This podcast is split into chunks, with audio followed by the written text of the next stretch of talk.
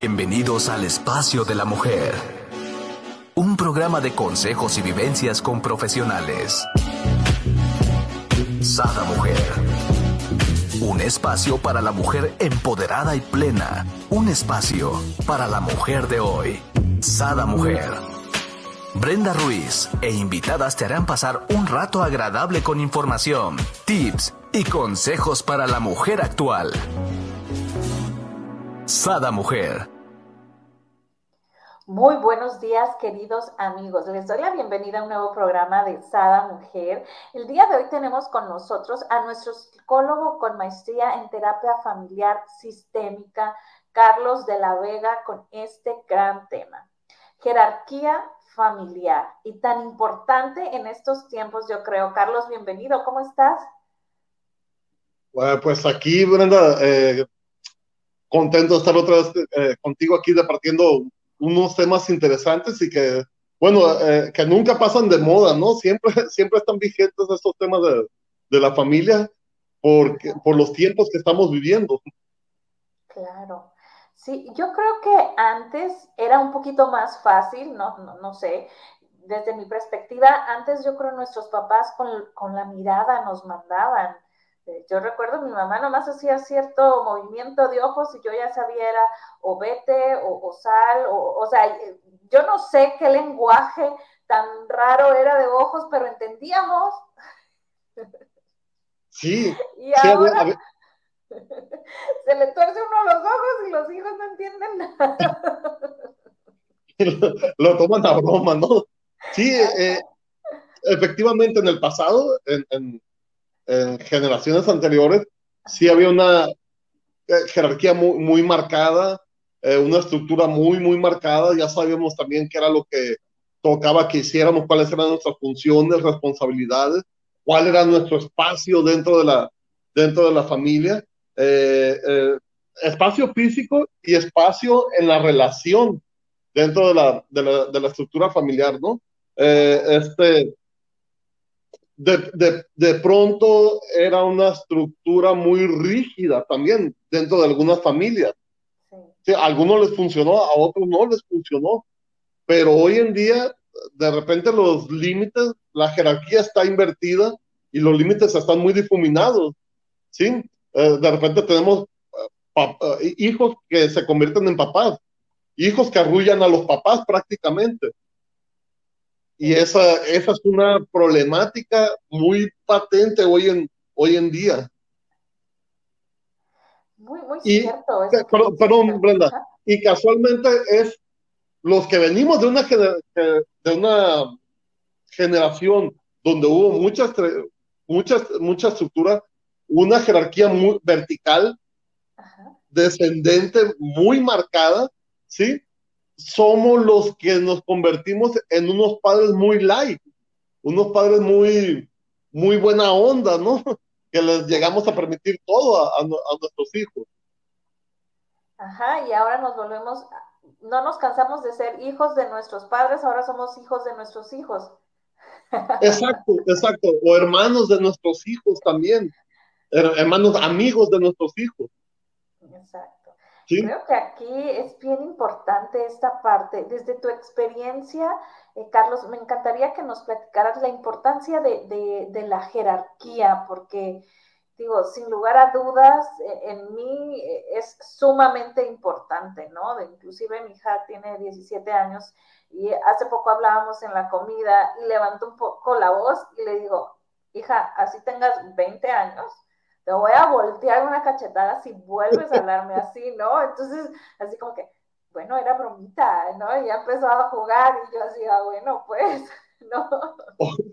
Oye, oye, Brenda, me, recuerdas, estoy leyendo una novela eh, de Javier Velasco que se llama La edad de la punzada y es sobre un adolescente, es sobre, sobre adolescentes, adolescencia.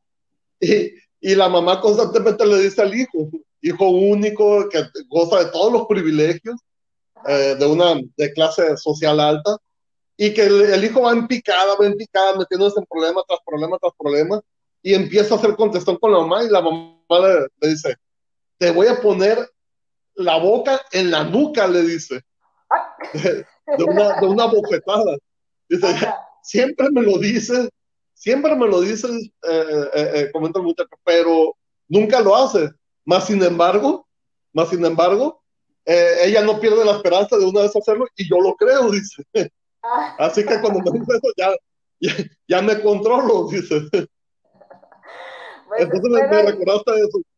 Espero y si lo crea mi hija, porque sí se la doy, sí se la doy.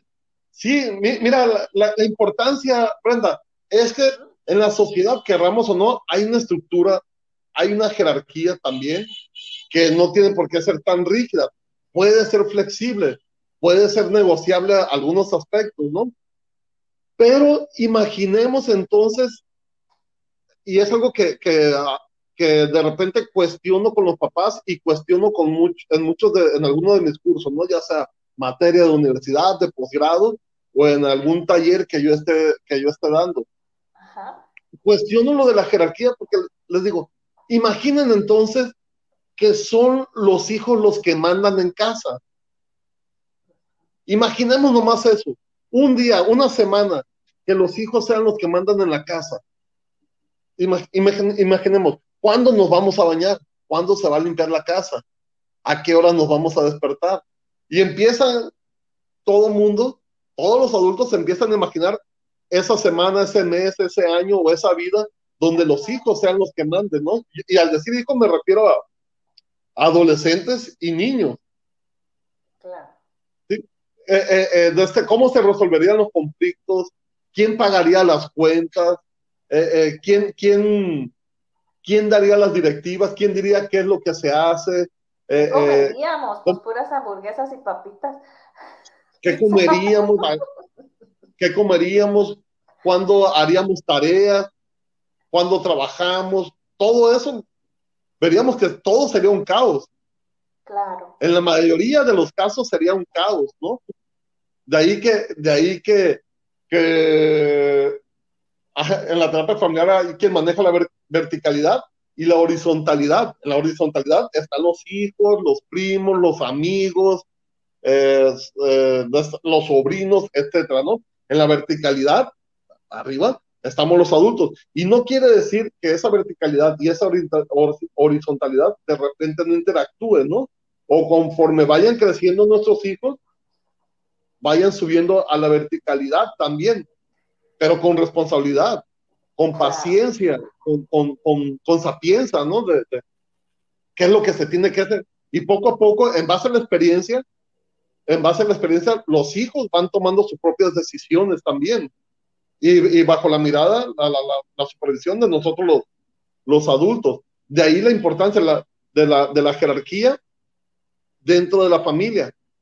El, uno de los principales problemas dentro de la familia es la inversión de jerarquía.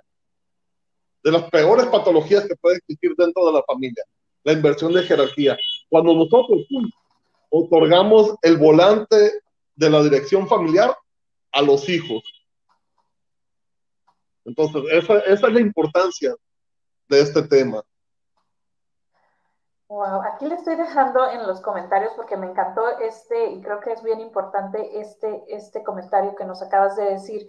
La peor patología es la inversión de la jerarquía, ¿no? Entonces, de ahí ya partimos la importancia de fungir como padres, ¿no? Sí, exacto. Ah, no, no me estoy refiriendo a ser unos padres tiranos, ¿no? No equivoquemos el asunto de la jerarquía. Eh, tiene que ser una, llamémosle una pseudo-democracia.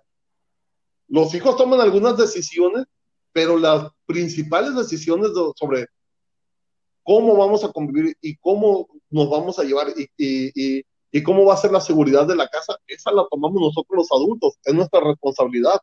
Así como también si el hijo de repente eh, está molesto por algo que nosotros provocamos, por algo que nosotros provocamos, no es decir, ah, luego se le va a pasar, ah, allá él si no me quiere hablar, no, sino nosotros buscar ese diálogo, porque nosotros estamos siendo los adultos se supone que la madurez emocional y mental y relacional está de parte de nosotros.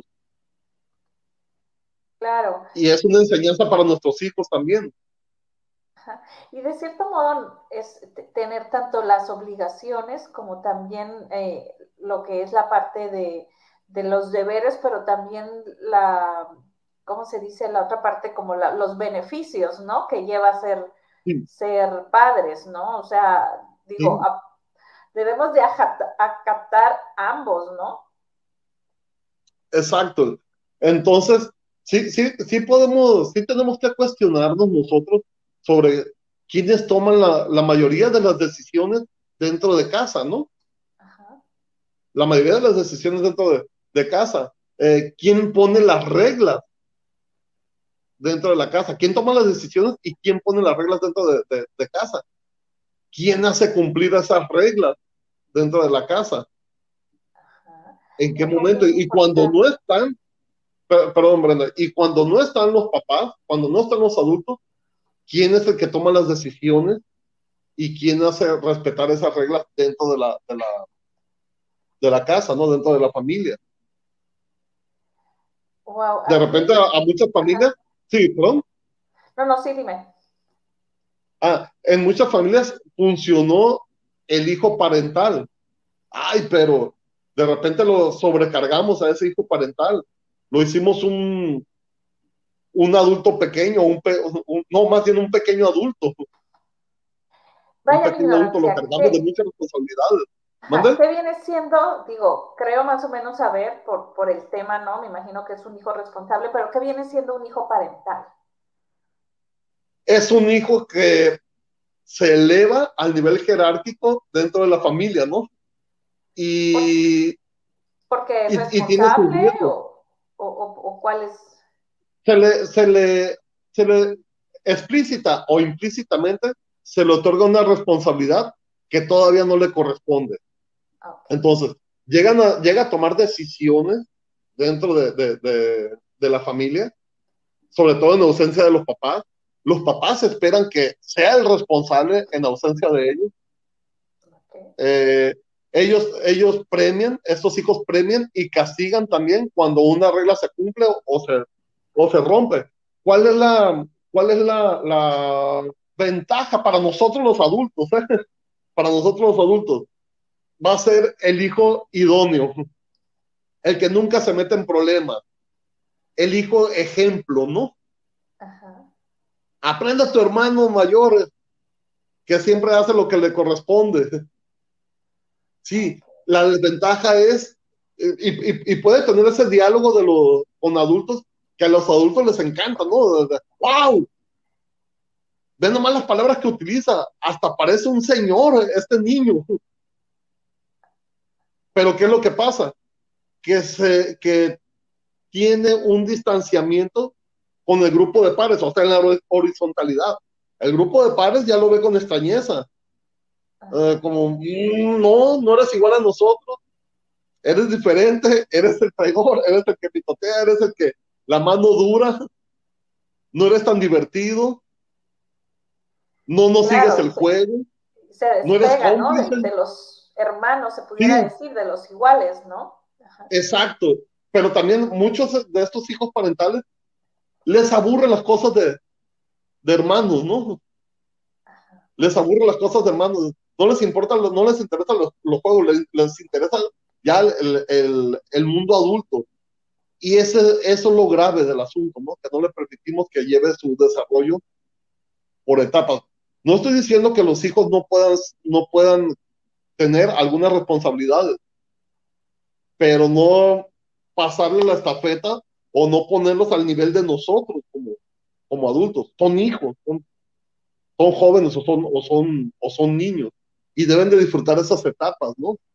Claro, y luego pasa, por ejemplo, a lo mejor en familias, ¿no? Si este eh, hijo parental, pues, eh, vayamos, por ejemplo, es la hija que a ella le encargas que le dé de comer a los otros hermanos, que a ella le encargas que cuide de los otros hermanos, que los lleve, los traiga porque es la hija mayor y es responsable, pero ella deja de vivir su juventud, ¿no? Ella deja de vivir su, su etapa como tal.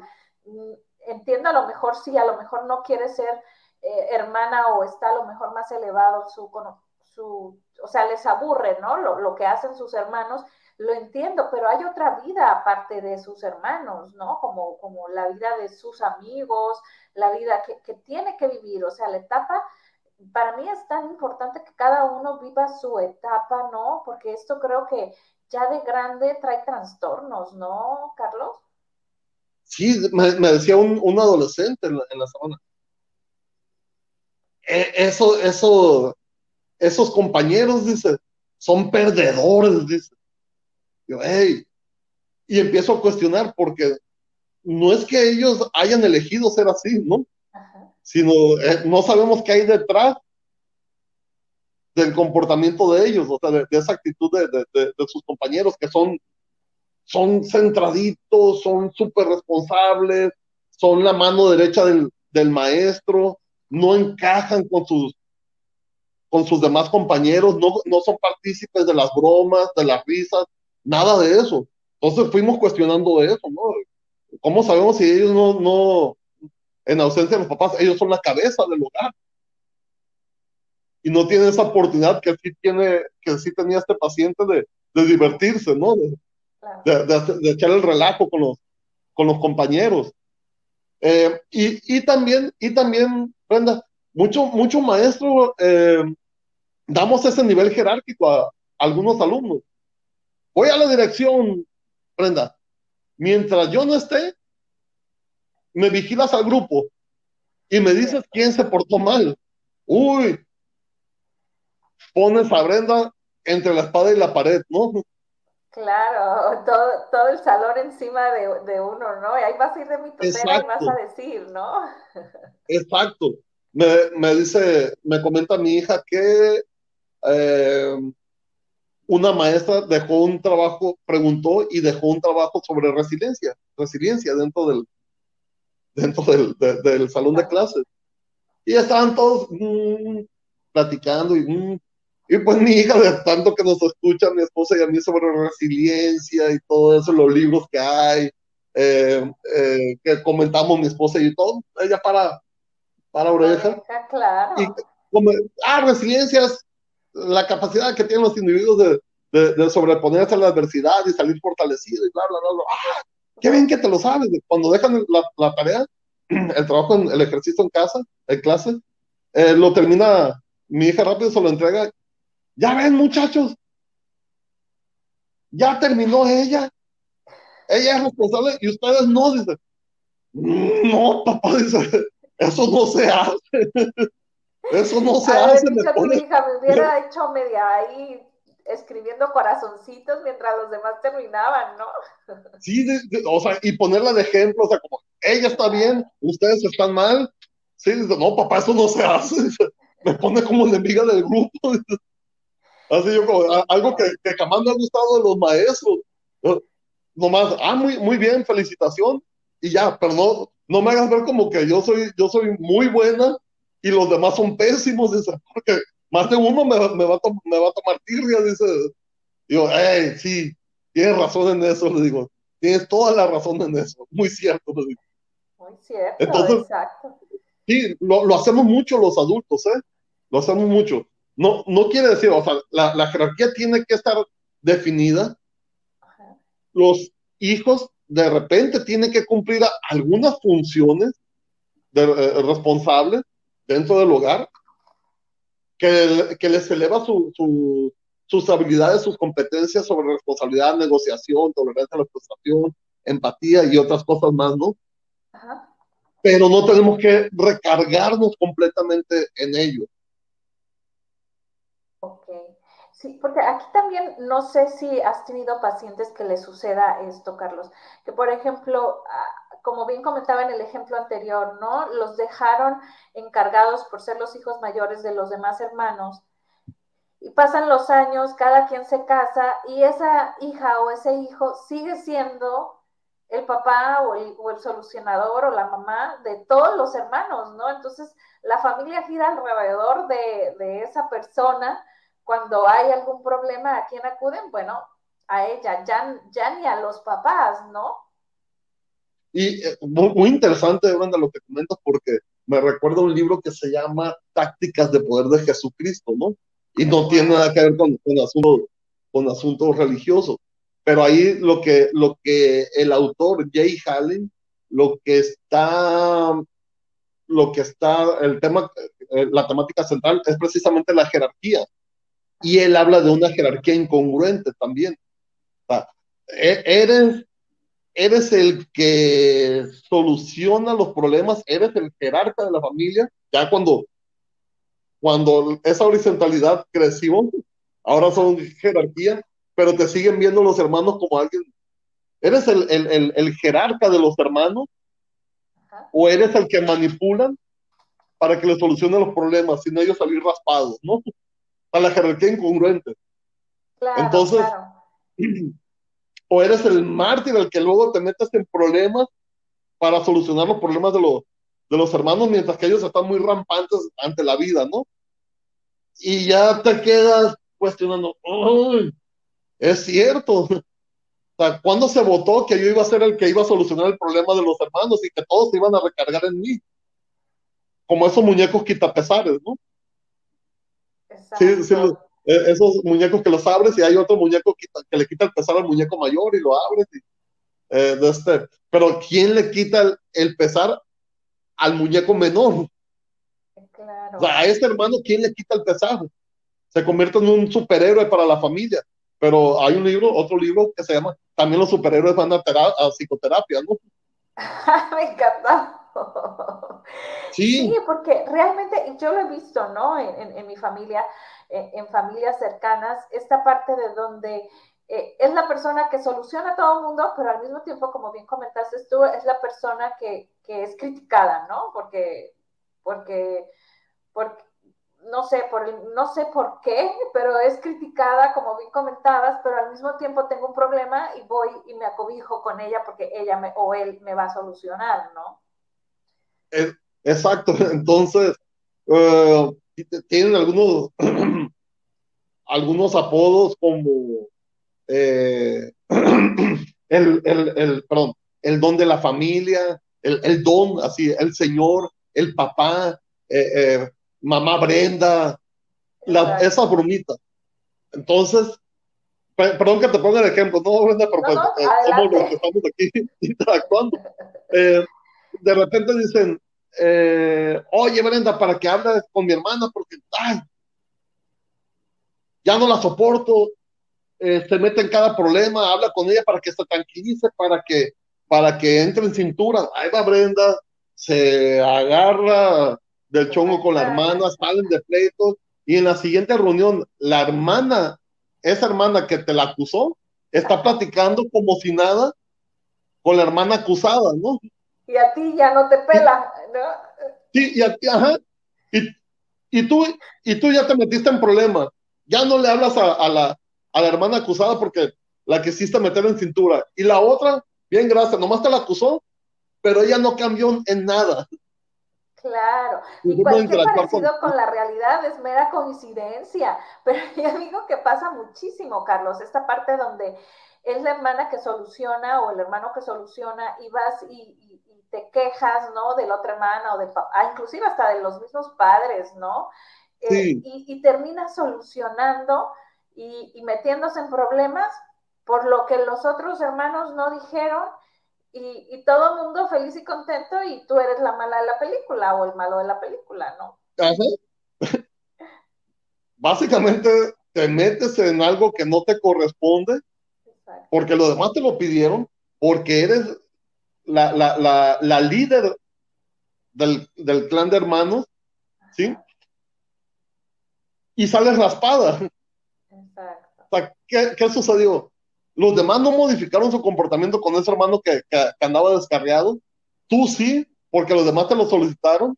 Tú sí lo, lo confrontaste. Saliste de pleito tú dejaste de hablarle y los demás no modificaron nada. Le siguen hablando como si nada, ¿no? Entonces ahí se va haciendo más, se va haciendo más, más, más ancho ese distanciamiento del que hablaba en un momento atrás. Claro. Se repite también en la vida, en la vida adulta. Exacto, sí, no nomás cuando eres joven, sino te repercute toda la vida, ¿no? El, que te pongan de, bueno, eh, como decíamos, hijo qué, ¿cómo se llama? Hijo parental. Hijo parental, exacto. El hijo parental. Así que mucho ojo, hombres, mujeres que nos están viendo, nunca permitan ser ese hijo parental, ni nunca hagan a ninguno de sus hijos hijo parental. Todos debemos de tener nuestra jerarquía, ¿no? Sí, exacto. Nuestro propio espacio, nuestro propio lugar, pero también de acuerdo, de acuerdo a la edad que tenemos. Eh, eh, la jerarquía de repente la queremos repetir nosotros a como la aplicaron nuestros papás con nosotros, pero también los tiempos han cambiado. Eh, este, puede que a ellos les haya funcionado, pero y, otras cosas las, las hayamos seguido nosotros por miedo, no por convencimiento, por miedo a la, al, al, castigo, ¿no? A la represalia por parte de, de, los adultos. Pero no estábamos convencidos. Lo peor es que nosotros querramos repetirlo con nuestros hijos por igual. Exacto. Y, lo, y, y de este, debemos de, saber más o menos cómo es el desarrollo de, los de los hijos, eh, cuál es la capacidad que ellos tienen, qué es lo que nos pueden otorgar de acuerdo a esas capacidades, de acuerdo a ese desarrollo mental y emocional que tienen también. Y nosotros también saber dónde estamos, dónde estamos eh, ubicados en el ciclo vital de la existencia. O sea, saber que si tenemos 40 años no tenemos el mismo pensamiento que cuando tengamos 30 o cuando tengamos 50, 60. Aquí me encantaría agregarle algo más a esta jerarquía. En esta jerarquía también creo que es bien importante, Carlos, poner límites, ¿no? Que ya hemos hablado en otros, en otros programas acerca de ello, pero creo que la gran importancia de respetar la jerarquía, pues son los límites, ¿no? Sí, y, exacto, pero a veces tenemos un diálogo nomás interpretativo, Brenda. Ajá. Hablamos de las reglas de casa pero nosotros las tenemos en la mente. Pero nunca las hemos dialogado con la familia, ¿no? Y yo, y, yo, y yo estoy en el supuesto de que mi hijo, si ve la losa sucia, él la tiene que lavar. ¿Cómo es posible que no, que, que, no te dé por lavar la losa? No, dialógalo. O sea, estas son las reglas, estas son las funciones. Si no se cumplen, estas van a ser las consecuencias. Y, y también la pareja tiene que dialogar sobre esos límites, ¿no? Porque de repente nos topamos con que el papá es el que pone los límites y la mamá es la que los hace cumplir. Entonces, eh, a la mamá le toca hacer la mala del cuento, ¿no? O al revés. La mamá pone los límites y espera que el, que el, que el papá los haga cumplir. Entonces, sí, sí se tiene que dialogar sobre quién pone los límites, quién los hace cumplir, cuáles son las consecuencias y detectar también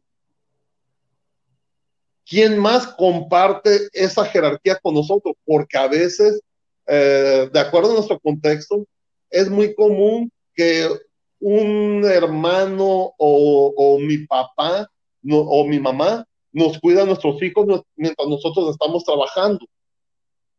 Entonces ahí tenemos, ahí tenemos una jerarquía intergeneracional los abuelos con los hijos, o sea, los abuelos con los padres, cuidando a los hijos, ¿no? Poniendo los límites dentro de la familia. Pero a veces son los hijos, o sea, los padres los que ponen las reglas y los abuelos. Los que la cumplen. Las que le incumplen junto con los hijos, junto con los ah. nietos. Entonces, por eso te, debemos, y ahí se crea, ahí se crea eh, una alianza intergeneracional, ¿no? Abuelos con, abuelos con nietos.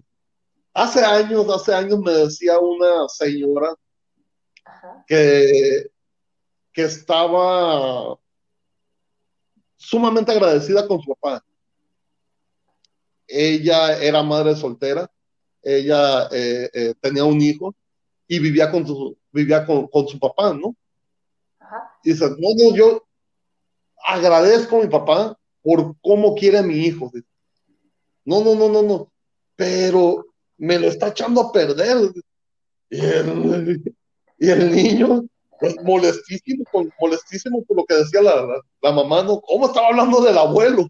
Ajá, claro. Y, hasta, hasta es un, es un señorcito, tiene todos los gustos de mi papá. Mentiras, mamá. Ah, no, no les gusta la misma, la misma música. No se sientan en la tarde los dos a escuchar a, los tríos. Sí, pero a mi papá, a, mi, a, mi, abuelo le gusta, ay, no me acuerdo qué, qué trío, y a mí me gustan los tres calaveras, dice. Ah, ¿Sí? y, luego me descalifica lo que, lo que yo, los límites que yo le pongo, las reglas que yo le, le, pongo, mi papá me las descalifica. No es cierto, dice.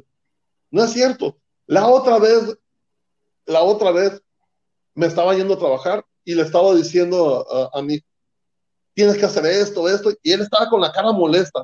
De repente vi que la cara le cambió, muy relajada volteo y mi, y mi papá estaba oh. atrás de mí, estaba haciendo así.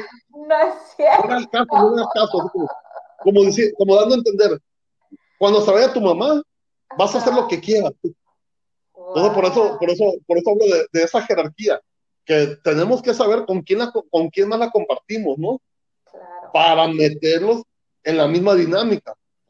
No, de, de nada sirve que mi esposa y yo nos pongamos de acuerdo con, con una, unos límites, unas reglas, unas responsabilidades y cómo se tienen que hacer cumplir y las consecuencias que hay si no se cumplen, si en ausencia de nosotros, quien comparte esa jerarquía con nosotros, no las hace cumplir y se convierte en cómplice de nuestros hijos. Exacto. qué importante. Y créeme, es muy común, ¿eh? Esto de, poner los límites. ¿Nos pusieras dar, Carlos, algunos tips para poner límites? Porque realmente hay veces que se nos complica y creo que estos vienen desde, desde chiquito, ¿no? O sea, desde, desde niño. Yo, yo recuerdo que eh, mi hijo entraba y abría las gavetas de, del buró, ¿no? Tanto de su papá como, como el mío. Y a veces sacaba cosas o jugaba o nada más veía, ¿no? Entonces yo una vez lo regañé y le dije, es mi buró, no tienes por qué abrirlo, tú tienes tu buró y tú verlo. Estaba pequeñísimo, yo creo que cuatro o cinco años, ¿no? Entonces mi mamá es como que, pero, pero ¿por qué lo regañas? O sea, ¿qué, ¿qué, tiene de malo? O sea, que yo no es que tenga algo de malo, es que él tiene que saber que este es mi buró, no es de él, o sea, no puede entrar a cualquier cuarto le digo, imagínate que llega al cuarto de mi mamá y le abre, o sea, él tiene que saber que tiene que pedir permiso si quiere abrir el buró o qué es lo que está buscando, ¿no? Exacto, exacto.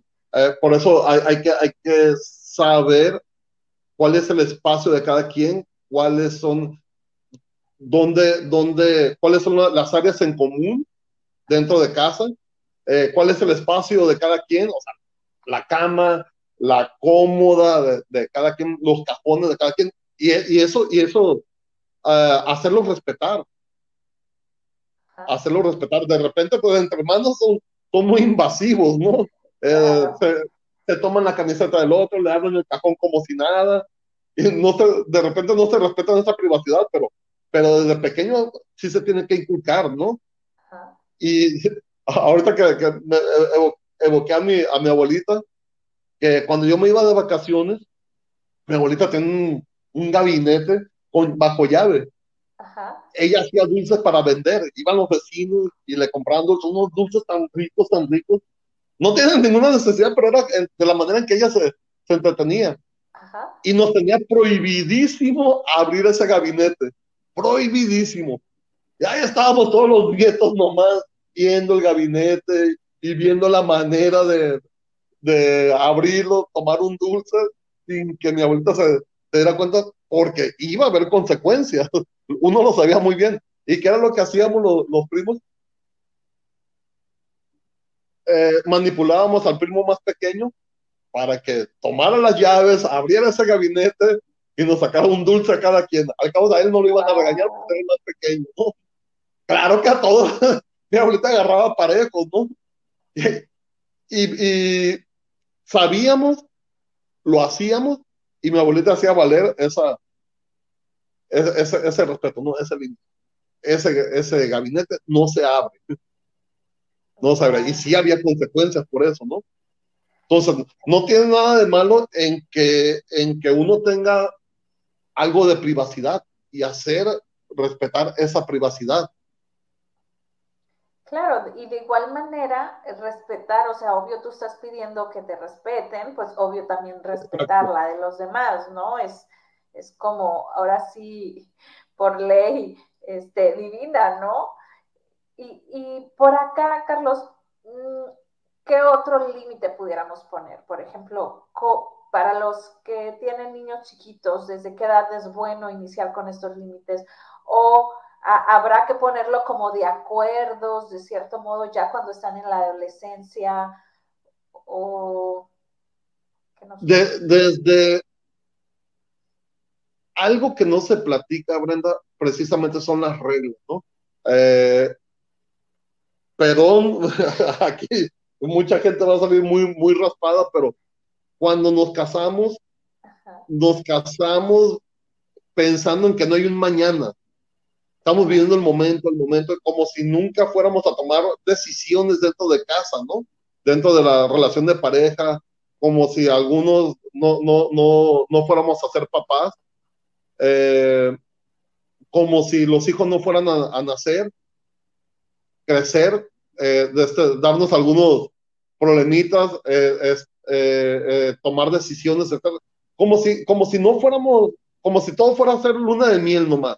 Ajá como esos niños que van a, que se van de vacaciones a Guadalajara, se la pasan súper divertidísimo y quieren irse a vivir a Guadalajara pensando que si se van a vivir a Guadalajara no van a tener escuela, no, los papás no van a ir a trabajar, que, siempre va a ser vacaciones. Aquí es algo, algo similar. Nos casamos y no pensamos en, en, en, en, reglas, en cuidado de los hijos, en quién se, en algún momento se va a quedar en casa, eh, eh, bajo qué reglas, bajo qué fe religiosa los vamos a educar, o sea, todas esas cosas, ¿no? Y parece que no, parece que no, no cuestionamos también nuestro pasado, nuestro origen. Entonces, cuando tenemos un hijo, cuando tenemos un hijo, estamos preguntándonos a qué edad es prudente empezar con las reglas. Chin, desde antes hay que hay que ir negociando algunas de las reglas que se van a, que se van a poner. ¿Sí? Wow. ¿Y ¿Cómo se le va a alimentar? sí, sí, sí, sí. Ah, eh, dicen, ¿a, qué edad es prudente? No, desde que, desde que, desde antes que nazca, debe de haber, debe de haber algunos acuerdos ya.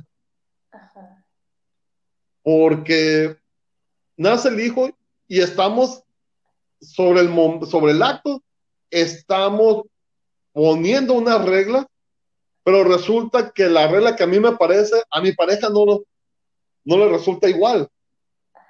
No le parece, porque él viene de otra formación. Y, y estamos, lo que para mí puede ser una falta grave, a mi pareja puede que no le resulte una falta grave por la misma educación que recibimos cada quien y por las vivencias, la experiencia que, que tuvimos cada quien. Sí, sí, cuando, cuando, cuando se trabaja, cuando trabajo con, en algunos cursos, con otros, eh, eh, dando clases sobre terapia de adolescentes a otros colegas, trabajamos nuestra adolescencia. Porque resulta que si los papás, si yo fui un tremendo como adolescente, Resulta que me llevan a terapia un muchacho que cometió una falta que para mí puede que no sea grave como terapeuta, ¿no? Es como si yo vengo, si yo fui un relajo en el pasado, pero puede que para los papás o para la escuela sí sea una falta grave, porque tiene otra historia ellos. Por eso es, es bueno ese, ese, diálogo con la pareja desde antes de que nazca el, el hijo. ¿Cómo va a ser su crianza? ¿Cuáles son las reglas, límites y responsabilidades que vamos a tener con él y que le vamos a pedir al hijo. Exacto, ¿no? Y, aquí, pues viene muy de la mano, como bien ya nos mencionabas, ¿no? Poner los acuerdos, ¿no? La importancia de tener acuerdos desde, pues yo creo que desde el noviazgo, ¿no? Sí, por ahí se hablaba de terapia terapia eh, prematrimonial, decían. Ay, tonteras, dijeron, mm, no se me hace tan descabellado. Si soy, si, si, soy terapeuta de pareja y a alguien se, lo, se, le ocurrió la idea de, de hacer terapia prematrimonial, no se me hace tan descabellado, digo. Finalmente, por falta de acuerdo muchas veces, están en terapia de pareja, ¿no? O sí, sí, sí es, sí es de, eh, sí es desde antes de casarse tomar algunos acuerdos, por eso decía, nos casamos pensando en que no hay un mañana, en que todo va a ser como la relación de noviazgo, ¿no? Que podemos ir, venir a nuestro antojo, disponer de nuestro dinero ah, libremente. Una vez que nos casamos, ya, ya ese dinero no disponemos, no nos lo gastamos así libremente en lo que nosotros querramos, ¿no? En una camiseta, eh, eh, en, en, un paseo, en una ida con los amigos, un viaje, no, ya no es así. Ya tenemos que administrarlo porque hay responsabilidades, nuevas responsabilidades. Claro, sí, y, y, como bien mencionas, a lo mejor lo que para ti es importante gastar, a lo mejor para mí no, ¿no? Entonces, luego empiezan los conflictos, pero si desde antes hay estos acuerdos, pues es mucho más fácil, ¿no? Me decía un alumno que estaba casado que cuando eh, era una materia relacionada con, con, terapia familiar. Y me decía que cuando él y su esposa se casaron, efectivamente no pensaban en esa mañana. Y al momento de, de lo que fue la danza nupcial, ya, ya ves que eh, no sé si en todos lados, pero pues aquí se pega dinero a los, a, a, a los novios ay, que juntaron un dineral, uy, nos va a ir de maravilla la luna de miel. Pero cuando regresaron a casa, efectivamente se gastaron todo ese dinero de la luna de miel. Cuando regresaron a casa, no previeron, pues que tenían que llenar la alacena, tenían que comprar cubiertos, todas esas cosas. Pues no teníamos dinero, nunca pensamos en eso. Nunca, nunca, nunca pensamos en eso. ¿Qué vamos a comer? No hay gas. Y nos, nos hace falta eh, eh, un colchón. Y nos hace falta esto, lo otro. Por eso digo, no, no se piensan que hay un mañana. Se piensa nomás en el, en el acto, ¿no? En lo romántico, en la pasión, etcétera. Pero no se piensa en un compromiso después de firmar o después de decidir eh, vivir juntos.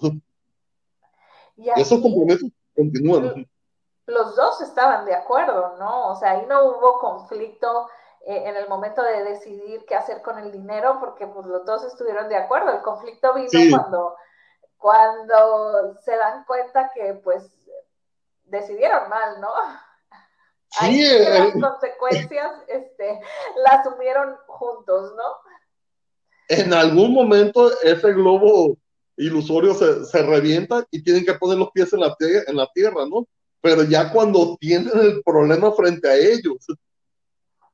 Entonces, no, no, estoy diciendo también que si se toman acuerdos previos, todo vaya a estar bajo control. No, no, no, no, no. Somos seres humanos, somos muy vastos en habilidades, en inteligencia, en experiencia, y siempre nos va a saltar la liebre más adelante. Pero si tenemos algunos acuerdos, los conflictos, los conflictos pueden, pueden disminuir, ¿no? Los, los conflictos que, que, van a surgir pueden disminuir. Y es, es vital, es vital como pareja estar en, tomar, tomar muchos acuerdos. En tu experiencia, Carlos, ¿qué es lo más importante para una jerarquía? O sea, los límites, los acuerdos, este, eh, que, es donde debemos como padres poner como el foco rojo, ¿no? Mira, Brenda, eh, todo el mundo ve, bueno, mucha gente ve hacia allá, los hijos, todo, ¿no? Yo, yo prefiero empezar por mí. Yo prefiero empezar por mí. Sí, yo prefiero empezar por mí, por, por reflexionar de repente si no hay, eh, eh, si no hay algo, si estoy tomando una decisión y de repente me lo dicen, duele, pero ay, termina uno por reconocerlo.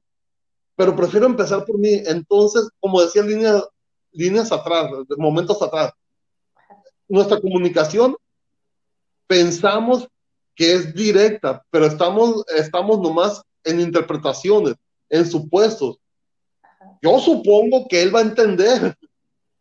Yo supongo que, que él va a hacer esto. Pero jamás lo dialogué, jamás se lo dije. Entonces, si no lo hizo, si las cosas no salieron a como yo, no las hicieron a como yo pensaba, hay una molestia, ¿no? Hay un, eh, surge un conflicto en mí que luego lo manifiesto con mi pareja o con mis hijos, porque yo supuse, bajo mi lógica estaba todo muy acomodadito. Sí, pero no lo dije claramente.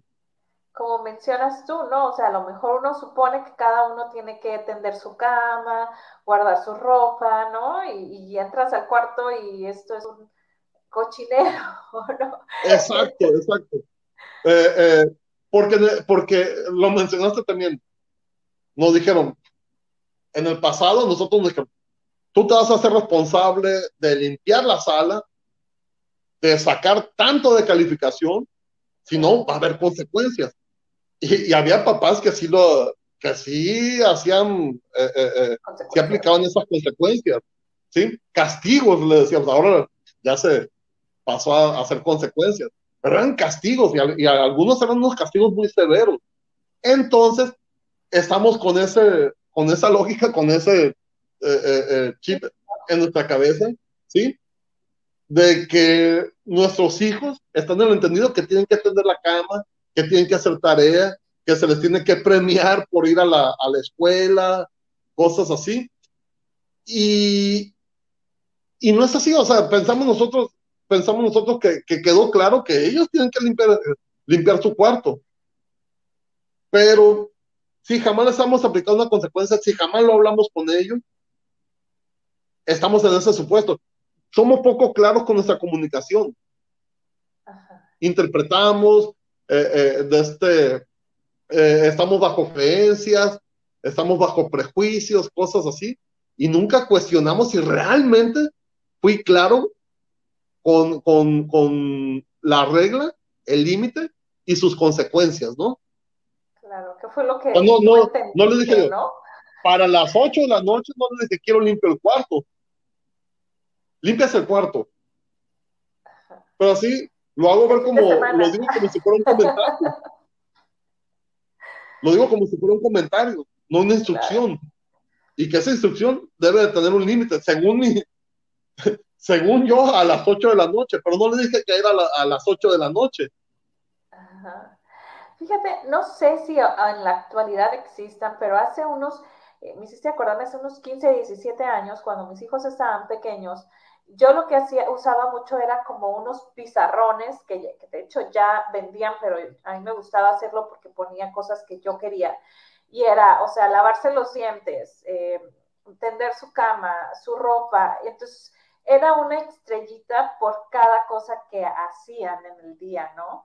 y según tantas estrellitas obtenían pues un premio, ¿no? O un reconocimiento, ¿no? Por lo que habían logrado. Este, entre ellas estaba comer, ¿no? Este, entonces, creo que esto de, igual manera nos puede facilitar si desde chicos ya vienen con esta disciplina, ¿no? Porque se hace como un, como un, hábito, ¿no? Un hábito, exacto, un, hábito. Eh, me decía un una persona que cuando está la desmotivación, está la, entra la disciplina en automático. Ay, por ejemplo, hoy, Brenda, me levanto en la mañana, yo, ay, qué cansado estoy. Vamos, tengo que ir, a, eh, no hay leche, tengo que ir a comprar la, la leche, regresar, despierto a mi hija, preparo el desayuno y luego me conecto contigo, ¿no? Hay flojera, pero está, está la disciplina de cumplir con, todo, con todas esas cosas. donde, ya, donde no hay la motivación, es donde entra la, la disciplina, dice, dice esta persona, ¿no? Y, y a veces sí. Eh, hay, hay, asuntos de pareja, antes de la pandemia trabajábamos terapia grupal, terapia de juego grupal con, con, con los niños, ¿no? Ajá. Y, y, un, y, una técnica que utilizamos es la de los 10 mandamientos. O sea, son 10 reglas que los niños van a elegir dentro de, de, del, del, espacio de terapia, 10 reglas que ellos van a, a, a, elegir, que van a poner, pero ellos mismos van a, van a hacer que esas reglas se cumplan, ¿no? Ahí le ponen no, no decir groserías, limpiar el espacio después de, de, de jugar, eh, no, poder, no poner apodos, no decir no se puede. Sea, ellos mismos las ponen y ellos mismos las van haciendo que se cumplan, ¿no? Y de repente estoy en terapia de, de pareja y le, y le saco esa, esa cartulina, porque esa cartulina, esa cartulina eh, va a permanecer con el grupo. Y le saco la cartulina. Ustedes tienen algunos acuerdos así como, como estos. No. Wow. No, no es que y se ponen a sacar cuentas. No, es que no hay acuerdos. No hay acuerdos. Entonces, ¿cómo, ¿cómo piensan que bajo ese modelo muchas cosas se nos van a dar, ¿no? Que no vamos a tener conflicto. Que no va a existir las, las diferencias entre pareja y en consecuencia con los hijos. Por eso yo digo, em, empiezo por mí y el diálogo, el ver cómo es que diálogo, si soy claro con ese diálogo, eh, eh, de este, podemos llegar a un acuerdo. Si no soy claro, las cosas quedan en el aire. El otro las va a interpretar a como él quiera. Exacto. De acuerdo de acuerdo a, sus creencias. Ajá, y, y cada cabeza somos un mundo, aunque fuéramos criados y educados bajo la misma, en la misma casa, en el mismo techo, ¿no? Sí, hay, recuerdo mucho a un maestro que de repente me hacía preguntas. Si yo te pregunto, era maestro de matemáticas, si yo te pregunto tal cosa, ¿qué me responderías? ¿Mm?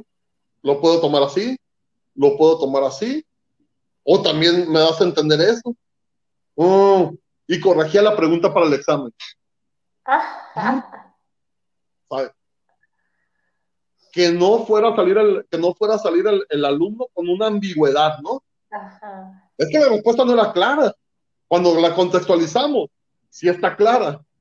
Pero como el alumno no sabe y la pregunta es ambigua, entonces se va a ir va a contestar de acuerdo a su necesidad y de acuerdo a su conveniencia, ¿no? Y va a alegar ese alumno y va a decir que está en lo cierto. Lo peor es cuando un papá lo respalda, ¿no? También. O cuando la directora lo respalda, sí, es que no está claro que le digan al maestro. Entonces, veamos con nuestros hijos.